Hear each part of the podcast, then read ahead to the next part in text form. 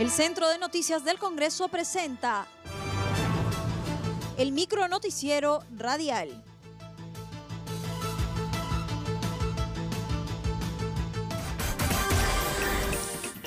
¿Cómo están? Les saludan y Suceda. Hoy es viernes 17 de julio y esas son las principales noticias del Congreso de la República.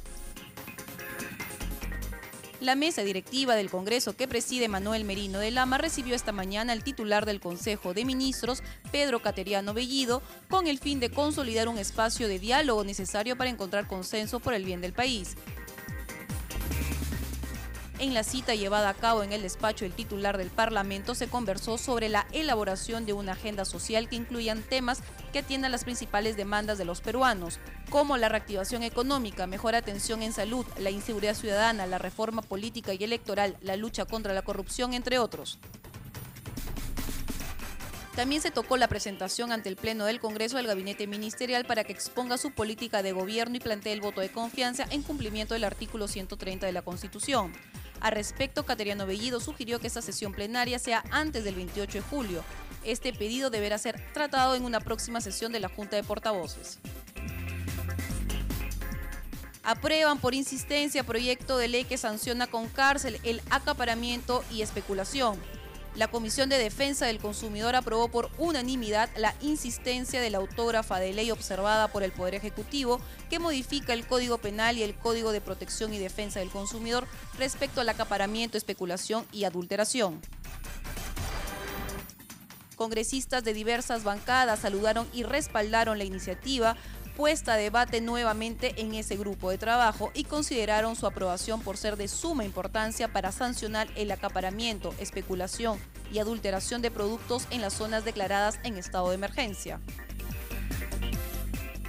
Los parlamentarios Franco Salina López y Rolando Campos Villalobos de Acción Popular se mostraron en contra de las observaciones del Poder Ejecutivo y manifestaron que su aprobación en el próximo pleno del Congreso debe ser inmediata, toda vez que está en juego la vida y la salud de millones de personas.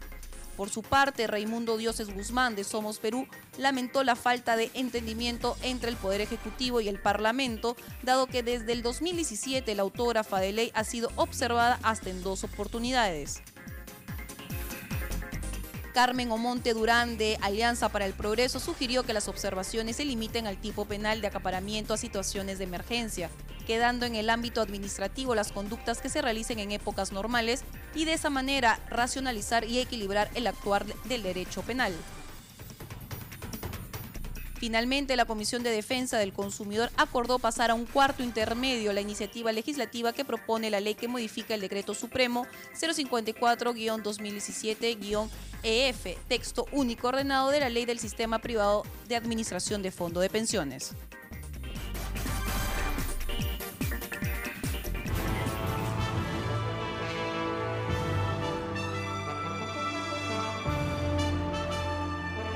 Hasta aquí el micro noticiero radial del Centro de Noticias del Congreso, una producción de la Oficina de Comunicaciones.